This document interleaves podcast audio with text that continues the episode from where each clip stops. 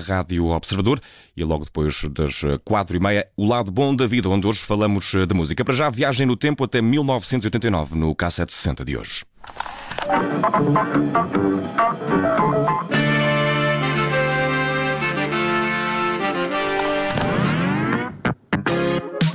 K760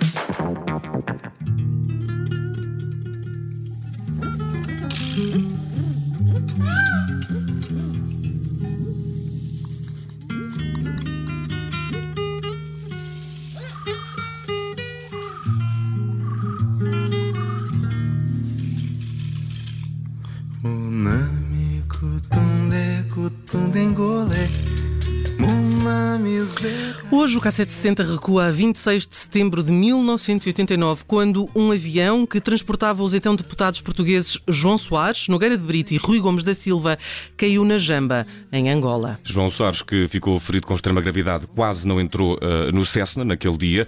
Os deputados portugueses tinham ido assistir a um congresso da UNITA e o próprio Jonas Savimbi, que os levou ao aeródromo, disse a Soares, antes do embarque, que não estava de acordo que o socialista fosse naquele mesmo avião. O próprio Soares não queria ir quando se apercebeu que não iria diretamente para Windhoek, capital da Namíbia, mas que fariam escala em Joanesburgo. Nogueira de Brito e Gomes da Silva seguiam então para, uh, seguiam para a então capital da África do Sul, mas não João Soares. Convenceram-no que depois de uma noite em Joanesburgo, seguiriam depois para Vindo.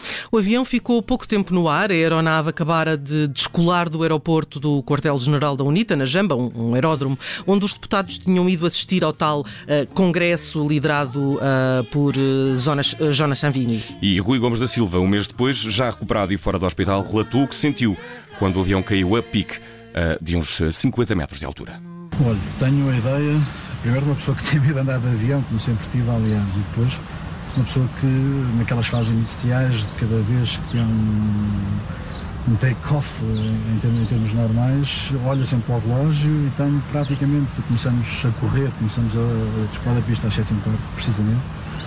Uh, o avião começou a sua inclinação, estabilizou em determinado momento e quando se inclinou para o lado esquerdo, isto é, quando desentrou a asa direita, que eu diria que houve um impacto violentíssimo, em que a primeira reação é que uma pessoa não acredita, julga que tudo aquilo que houve dizer em relação a, a desastres de aviões, que nunca se passará com ele, e depois sente-se, senti perfeitamente uh, cair por ali abaixo, em um espaço de 2, 3 segundos, em que uma pessoa vem embrulhada no avião. é uma sensação indescritível e ao contrário daquilo que dizem muitas vezes que uma pessoa não sente nada na morte de avião, na morte de aviação, aquilo que um desastre de aviação, aquilo que uma pessoa sente é que uh, está a lutar contra a vida. E em dois ou três segundos uma pessoa tem, agarra-se à vida com, com todas as forças que tem e depois o embate, o embate francamente não senti, quando dei por mim estava fora do avião, com as pernas, somente e simplesmente com as pernas dentro do avião, do joelho para baixo, uh, Libertei-me sim com um cinto de segurança, uh, rolei para o chão e acabei por uh, ficar no chão, embora a perna esquerda tivesse tirado a perna esquerda do avião com alguma dificuldade. A perna esquerda estava entre a carlinha do avião e a, a cadeira. Rui Gomes da Silva, na altura deputado do PSD, foi o primeiro dos três a recuperar, a ter alta hospitalar. No Grande Brito saiu também pouco tempo depois do hospital. Foi João Soares, Soares que sofreu os ferimentos mais graves. Mas dentro do azar, os ocupantes do avião tiveram sorte, é que a aeronave caiu durante a noite, no meio da selva, e só para serem encontrados no mato denso da Jamba teria demorado vários dias. Mas alguém no aeródromo ficou a olhar para o avião, a descolar, e suspeitou de algo quando viu a aeronave no ar. Qualquer coisa estranha. Com isso, assistiu à queda do aparelho, dando imediatamente o alarme para que os feridos fossem resgatados. Os socorristas não demoraram a encontrar o local do sinistro e depois uh, descobriram os destroços dos, do aparelho espalhados e, uh, perto de, dos destroços, também os feridos. As vítimas foram transportadas em braços e em macas improvisadas de regresso à base, de onde foram enviadas para Pretória. À zona residencial da base de Savimbi só se pode chegar por uma picada aberta numa zona densamente florestada em solo arenoso. Em África, as distâncias medem-se mais em tempo do que em quilómetros. Em circunstâncias normais, a picada é bastante má e poderá levar entre 45 minutos a uma hora para cobrir a distância entre o aeroporto e a jamba propriamente dita. O acidente deu-se perto das 8 da noite. Os feridos levaram pelo menos uma hora a ser assistidos por pessoal médico ido da jamba. Mais uma hora de transporte difícil entre o aeroporto e o hospital. Aqui, os médicos de Savimbi optam por pedir uma evacuação de emergência à África do Sul. O voo entre Pretória e a zona da Jamba leva cerca de 4 horas. Um avião fretado pela UNITA chega assim à Jamba da manhã do dia seguinte. Mais 4 horas de trajeto até Pretória, onde os feridos são finalmente assistidos. Ainda por esclarecer estão as causas do acidente.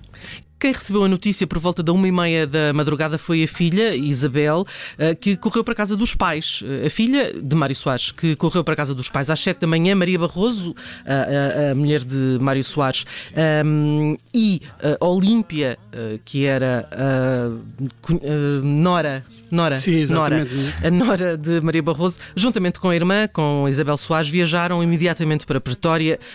Junta-se-lhes Eduardo Barroso, sobrinho de Maria Barroso, uh, médico cirurgião. E, e, João Soares entrou inconsciente no hospital com traumatismo craniano, lesões graves no maxilar, múltiplas fraturas e também algumas uh, lesões pulmonares. A equipa médica dá-lhe 10% de hipótese de sobreviver. Foi submetida a várias operações de reconstituição do rosto e também do maxilar mas uh, continuava ainda assim em risco de vida. Mário Soares uh, acabará por eh, chegar três dias depois, diretamente de uma visita oficial. Só nessa altura é considerado livre de perigo. A partir daí, o, estado de saúde começará sempre a melhorar gradualmente. O estado de saúde de João Soares. A recuperação milagrosa do filho teve um impacto tremendo na vida de Maria Barroso, criada numa família anticlerical. A fé e Deus surgem no momento do acidente do filho.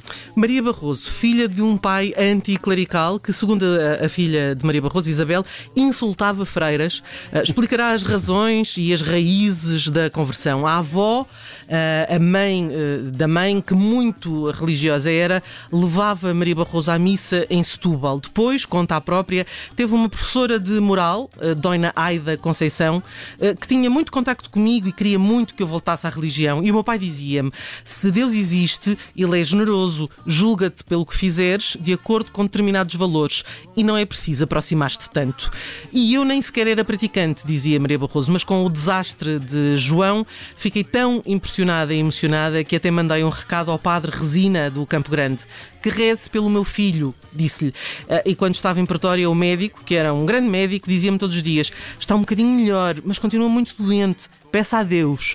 Tive um reencontro com a fé e acreditei que a recuperação do João se deu por intervenção divina. E o médico que Maria Barroso cita era o professor Jan Becker, o chefe de equipa clínica que ah, tratou João Sares, que também dizia foi Deus que o curou e foi apenas um instrumento na mão de Deus, o único que não se comoveria nem se converteria seria mesmo o próprio uh, paciente, já livre de perigo. Curioso, não é? Sim, faz sentido. E que outra experiência melhor para estar? Já livre de perigo, diria a um jornalista amigo, as minhas convicções são perfeitamente inabaláveis, eh, ou a minha ausência de convicções, se quiseres.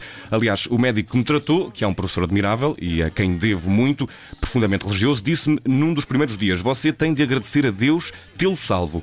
E eu disse-lhe: Peço imensa desculpa, mas a única pessoa a quem tenho de agradecer é a si, porque eu, feliz ou infelizmente, né, não acredito em Deus. Fica contada também a história desta queda de avião. E Judito, andámos pelos ares de Angola, apesar uhum. da história não ser particularmente feliz. Trazes-me a Angola, eh, vais levar Angola de mim. Eu, eu, sei, eu, sei, eu sabia. Eu, eu sabia. Eu tinha, quer dizer, tinha essa suspeita. É, eu peço desculpa, não vou resistir e vamos, eh, por isso mesmo, promover uma pequena viagem, mesmo muito mini, por este país, onde em cada canto há um som. E, e, e como caiu o avião de João Soares em 1989 para evitar os ares dessa década, passamos à seguinte. Sejam bem-vindos a um Revenge of the 19th uh, angolano. Era tudo o que eu queria. É. Era, acredita. E a vingança é tal ordem que vamos começar por Paris. Foi lá que em 1991 Eduardo Paim, um dos nomes mais populares do semba angolano, lançou Fico Aqui, o disco de estreia. Eduardo Paim, uh, um extraordinário Eduardo Paim, de Rosa Baila, entre muitas outras Muitos canções. Temas e muito interessantes. É, é verdade.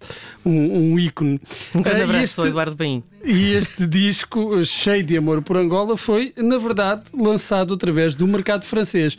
Era esse o mercado em que se movia a editora Luz África, uma editora multinacional criada por um cabo-verdiano, com sede em Paris, e que ainda hoje é conhecida por ser a Casa Europeia dos Músicos provenientes de países africanos de língua oficial portuguesa. E por isso mesmo, só convites para os Palop, a editora foi fundada em 1988 pelo cabo-verdiano José da Silva, reuniu músicos de renome como Tito Paris, Lura ou até mesmo a incontornável Cesária Évora, todos os nomes que indiquei cabo-verdianos, ora diretamente de Angola, também pelas mãos da Luz África, em 1991, Eduardo Paim cantava o plural de uma palavra que só quem fala português entende: saudades.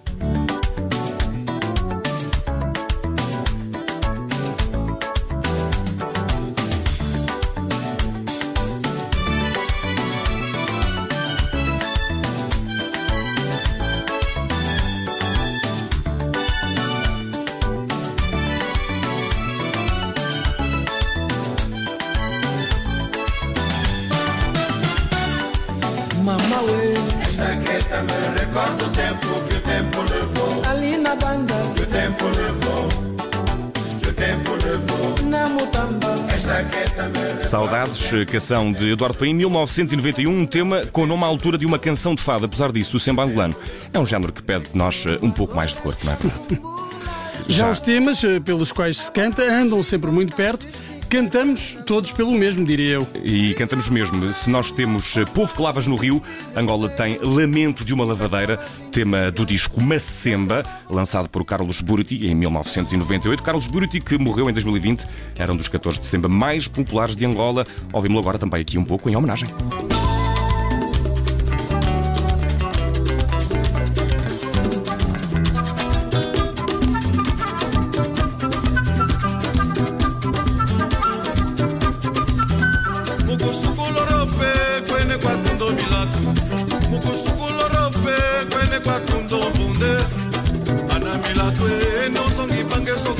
Tudo muito bem, mas não percebo como é que estamos a contornar o incontornável. Falar de semba sem falar de bonga é pura negligência. Isto assim não está a coiar. É verdade, Mana. Temos de dar aqui um toque neste mambo, porque Bonga, que ainda ontem deu um concerto em Lisboa, não se contorna de facto e com o tempo a chegar ao fim. Temos mesmo de apertar, portanto proponho um pupurri. Ah, muito bem. Pronto, meus cotas, vamos a isso. Em 1997, Bonga lança o disco Roça de Gindungo. Popurris do Semba é uma das canções.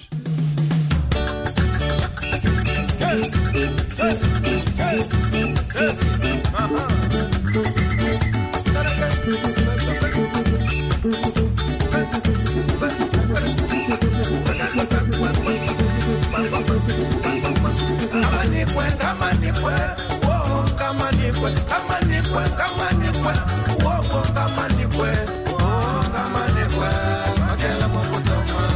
E nas eh, despedidas deste K760 em que andámos pelos ares de Angola, acabamos eh, com um dos músicos de última geração eh, do Campo do Semba, esse belo género musical de Angola. No K760 de hoje é Paulo Flores, nas despedidas, com refrão da despedida, precisamente, canção de 1998, a colocar um fim neste Revenge of the 90s de música angolana. O K760 está de volta amanhã para vingar uma outra década. Até lá, dito um abraço. Bruno. Só tu, só tu, só tu para fazeres um Revenge on the Nights angolano, só tu. Vamos Muito bem, continuar a vingar. bem. Já a seguir temos notícias na Rádio Observador.